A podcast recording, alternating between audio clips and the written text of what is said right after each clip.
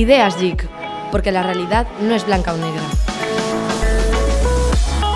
Saludos y bienvenidos a una nueva edición de nuestro podcast de Ideas Geek, la plataforma de intercambio de conocimiento que identifica, enfoca y transmite los nuevos paradigmas de la sociedad y tendencias de comunicación desde un posicionamiento independiente. Esta semana nos acompañan Gustavo Entrala, Senior Advisor de JIC, y Alejandro Domínguez, Director Senior del área digital de JIC. Con ellos vamos a hablar sobre el perfil digital en los consejos de administración. Bienvenidos a los dos. Voy a empezar contigo, Gustavo.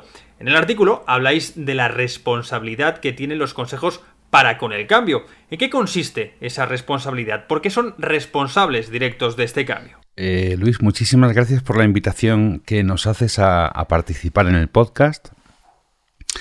Y respecto a, la cuestión de la responsabilidad que tienen los consejos en el cambio, yo te diría que, mm, desde nuestro punto de vista no es una responsabilidad ejecutiva, sino que es eh, una responsabilidad supervisora eh, y también aceleradora del cambio. O sea que a veces esa responsabilidad por parte del Consejo puede ser de exigencia respecto al CEO y al equipo directivo de la compañía de afrontar eh, con menos miedo los cambios que hay que hacer en la compañía o de solucionar un problema que puede haber en la compliance de criterios de privacidad de datos de los usuarios, etcétera, ¿no?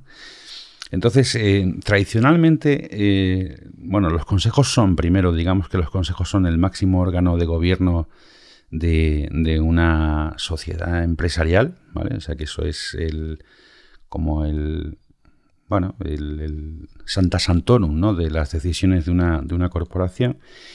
Y tradicionalmente a este papel de órgano rector de la dirección de una organización pues se han escrito determinadas tareas o determinadas actividades. ¿no? Pues pensemos, por ejemplo, en lo que son nombramientos del CEO de la compañía eh, y búsqueda de, nuevos perfiles de alta dirección.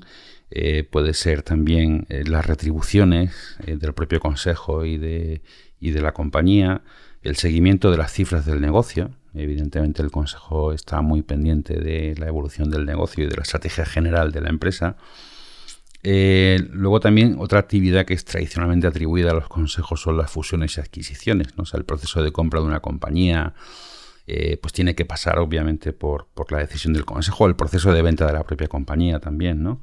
Y luego eh, lo que son grandes inversiones, grandes proyectos de inversión. Entonces, mm, lo que nosotros estamos viendo es que, primero, mm, hay una metamorfosis de todos los sectores que arranca a mediados de los 90 aproximadamente y que cambia el, marco de competencia de las empresas, cambia la cadena de generación de valor de las empresas, cambian muchos factores eh, y ese cambio obviamente puede conllevar la desaparición de la empresa, eh, que a lo mejor es una empresa muy consolidada, o puede conllevar la transformación de la empresa en otro tipo de negocio. Y evidentemente algo tan grave o tan estratégico tiene que pasar por, por el Consejo. Eh, luego, em, bueno, pues los, sectores cambian, eh, hay un proceso de disrupción en todos los sectores que uno puede imaginarse, incluso en los que son más materiales o físicos. Em, y, además eh, el peso de la tecnología en términos de seguridad em, de la compañía, seguridad legal, seguridad financiera, seguridad de, los copyrights de la empresa, o sea, todo lo que tiene que ver con la ciberseguridad y con, y con los mecanismos de protección del valor generado por la empresa, pues también son un factor con, un, con una importancia que ha aumentado en, los últimos años. Eh, y, y, las empresas que vemos que tienen en, tanto en España como en otros mercados que han incorporado algún consejero que tiene expertise en este ámbito, pues pueden hacer que la tarea de supervisión global que lleva a cabo el Consejo se vea enriquecida con criterios que quizá otras muchas compañías no tienen en su Consejo. Eh, entonces nosotros mm, lo que estamos viendo es que esas responsabilidades en un contexto de tanto cambio son clave para, para, la empresa. O sea que todo lo que tiene que ver con la digitalización de los mercados, de los sectores, de las compañías, es una responsabilidad clave, ¿no? Y por tanto debe formar parte de las actividades de las que se habla y se debate en el Consejo. Y esto implica, lógicamente, eh, bueno, disponer de personas en el Consejo que tengan know-how o disponer de órganos de asesoramiento que sean independientes de la dirección de la empresa y que tengan know-how sobre cuestiones tecnológicas, que tengan conocimiento también sobre los procesos de transformación de los sectores y que, que por tanto pues puedan eh, hacer una auditoría eh, eh, periódica de, bueno pues de cuán segura es la tecnología que, y los procesos tecnológicos de la compañía, cómo se están afrontando de una manera proactiva los procesos de transformación. O sea, nosotros pensamos que, que estas áreas son totalmente claves para el futuro de un negocio y que por tanto eh, deben pasar por el Consejo y el Consejo debe contar con herramientas para poder tomar decisiones, para poder calibrar el grado de, evolución que tiene el negocio, para poder calibrar si un CEO a lo mejor presenta datos que no son realmente muy relevantes, pero los presenta como importantes eh, y en realidad cara al futuro del negocio pues esas métricas no son tan relevantes o eh, puede ocurrir también que, la compañía esté inmersa en un entorno de supervivencia y el CEO no tenga el tiempo ni, ni, los recursos necesarios para, eh, elaborar proyectos de innovación que sean interesantes y que de verdad aporten valor y que no sean meramente cosméticos. ¿no? O sea que vamos, que nosotros pensamos que está muy bien justificado en este momento que las eh, compañías de cualquier sector incorporen eh, como actividad clave la digitalización de la compañía, los procesos de innovación y la tecnología, y eso conlleva, eh, lógicamente, equiparse con, personas que tengan capacidad para asumir esa responsabilidad. Alejandro, al parecer en los últimos eh, años algunas de las grandes empresas sí han incorporado consejeros digitales. ¿Podemos encontrar este tipo de figuras habitualmente o queda todavía mucho camino por recorrer? Bueno, antes de nada, muchísimas gracias por invitarnos, Luis. Es un placer estar aquí contigo. Ya entrando en la pregunta que me formulas, lo cierto es que sí, queda bastante camino por recorrer.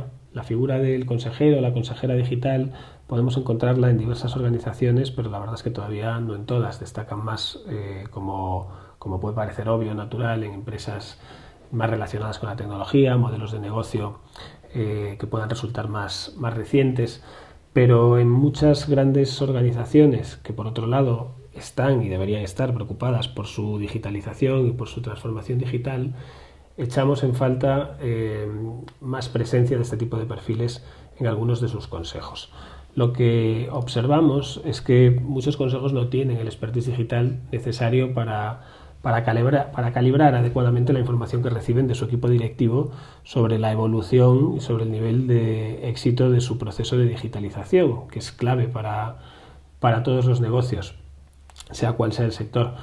Y lo que sí que hemos visto es que grandes organizaciones que han logrado adaptarse a, ciclos de cambio disruptivos que podían poner en peligro su posición en sus diversos sectores o el futuro de su negocio, comparten eh, esa presencia de consejeros y consejeras con experiencia ligada a la tecnología, a los procesos de innovación.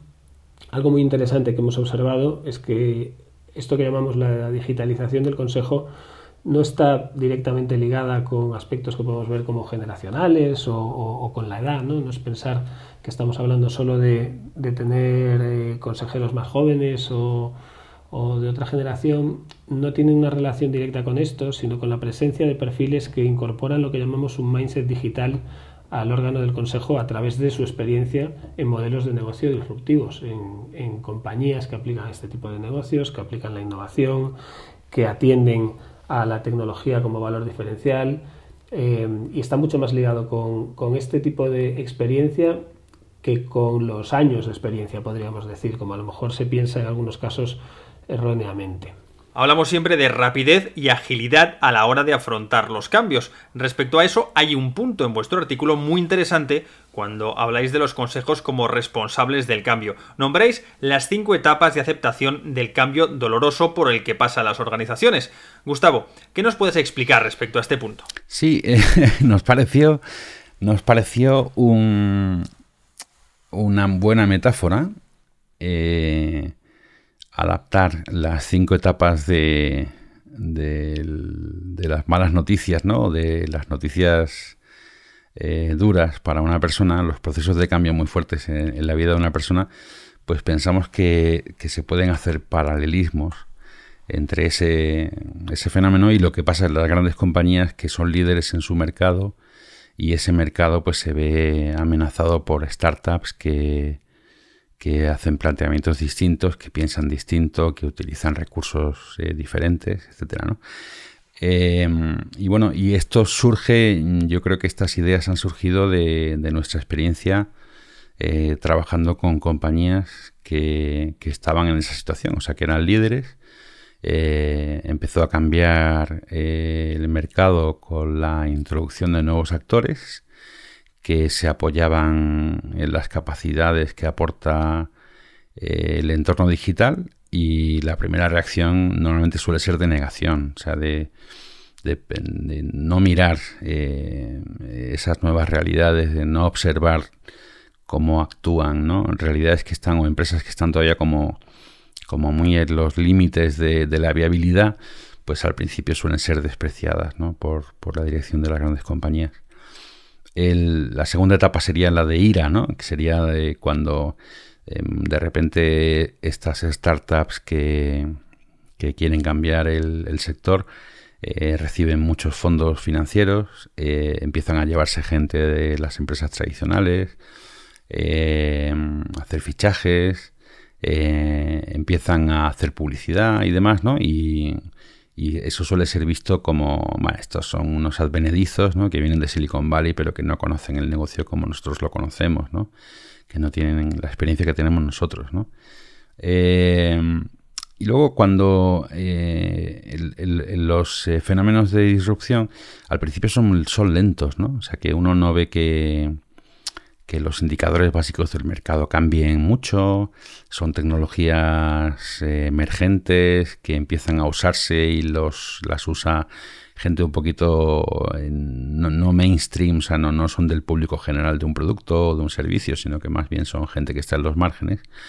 Eh, y cuando empiezan a, pues eso, ya a hacer ruido de verdad en el mercado y a llevarse cuota de mercado, eh, la primera reacción de un negocio en ese primer eh, primera fase de disrupción, que como digo es lenta y todavía no afecta al cash flow de las grandes compañías eh, que tienen una posición de dominio, pues se suele tener una reacción de tipo cosmético, ¿no? O sea, en el sentido de, bueno, eh, son pequeños, tal, no son importantes todavía y además yo creo que, que, aquí podemos hacer un proyecto de consultoría con algún consultor que nos ayude, ¿no? A, a diseñar un plan de negocio futuro y demás, ¿no? Y entonces esos primeros cambios suelen eh, venir demandados quizá por los inversores o por el consejo, porque se ponen nerviosos con el tema.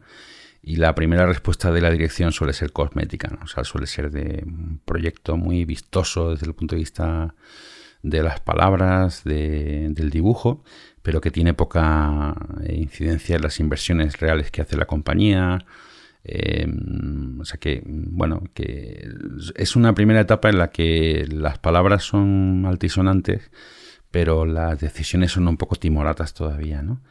Y luego, eh, cuando ya la disrupción se acelera y la curva de, cambio eh, es muy pronunciada hacia arriba, eh, pues ya se nota verdaderamente que, que, el negocio está perdiendo valor en bolsa, que los inversores han perdido interés, que los analistas ya no hablan tan bien de nuestro futuro eh, y eso explica, por ejemplo, pues que ahora tengamos valoraciones tan divergentes como la de Tesla en el mercado del automóvil con compañías del tamaño de General Motors. O sea que Tesla todavía vale 10 veces más que General Motors y solo fabrica 500.000 coches al año. Entonces cuando eso llega, eh, hay una sensación de depresión en la dirección de las compañías, ¿no? Es decir, ¿por qué no confían ya en nosotros? ¿Por qué no, no ven el potencial? Los números que tenemos son espectaculares, ¿no? Cómo no calibran los fundamentales del negocio.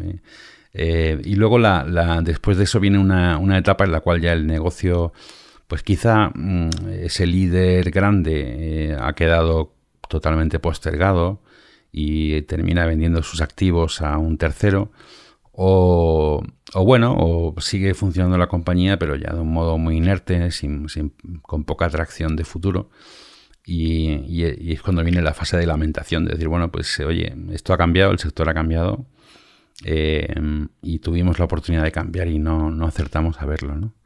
Entonces, bueno, pues estos son etapas que, realmente, eh, aunque resulta muy difícil y duro experimentarlas en, primera persona, eh, pero ves que una y otra vez se repite la misma historia y que el proceso psicológico por parte de la dirección de la compañía eh, pues se replica una y otra vez. Y por eso viene muy bien eh, analizar procesos de cambio que se han dado en otros sectores y ver cómo las lecciones recibidas pueden aplicarse a mi caso. ¿no? O sea, yo eso, mm, por ejemplo, lo hemos visto en el, en el entorno del entretenimiento. O sea, la, eh, música cuando se vio amenazada por el mundo digital, pues sus primeras reacciones fueron muy duras eh, en el ámbito legal, en el ámbito del lobby a gobiernos, etcétera, ¿no?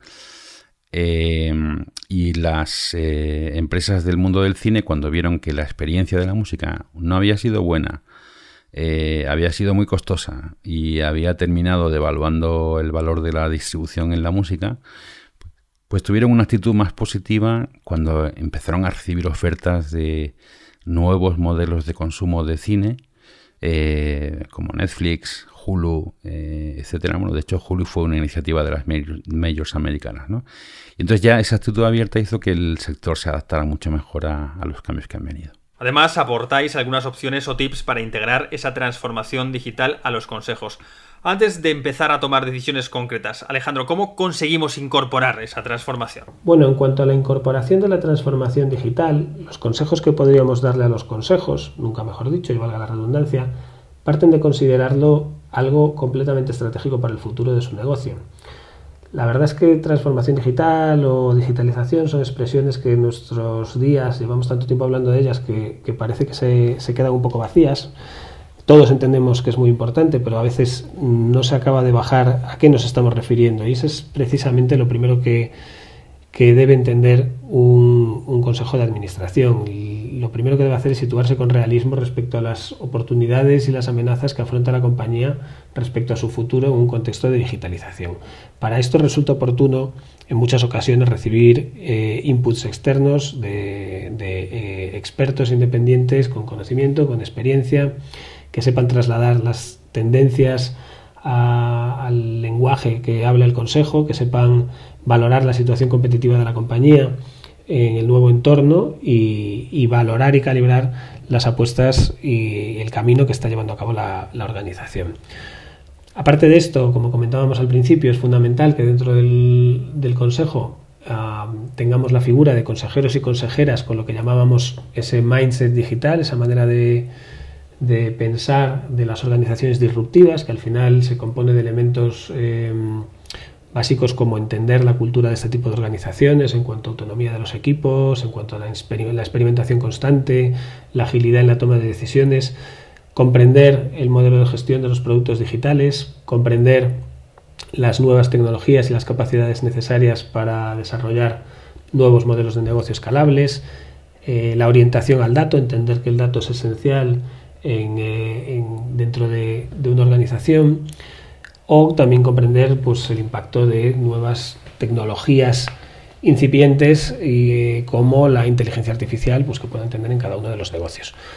Aparte de esta incorporación de perfiles puramente digitales o con digital mindset, como comentábamos, pues podemos encontrar también una redefinición de las tareas o responsabilidades del Consejo de Administración para incluir responsabilidades ligadas directamente a la toma de decisiones sobre el ámbito de la transformación digital y nosotros proponíamos en el artículo también, ¿por qué no?, la creación de un llamado, pues podríamos llamarle comité de transformación digital, eh, dentro del, seno del board y que sea un órgano que defina los, los parámetros de medición del proceso de digitalización, tenga la responsabilidad de calibrar esta evolución y este éxito y estos niveles de ejecución de los distintos proyectos, proponer cambios necesarios, traer tendencias al seno del, del Consejo y bueno, se puede ser un poco eh, la figura guardiana y en la que pivote este proceso de digitalización.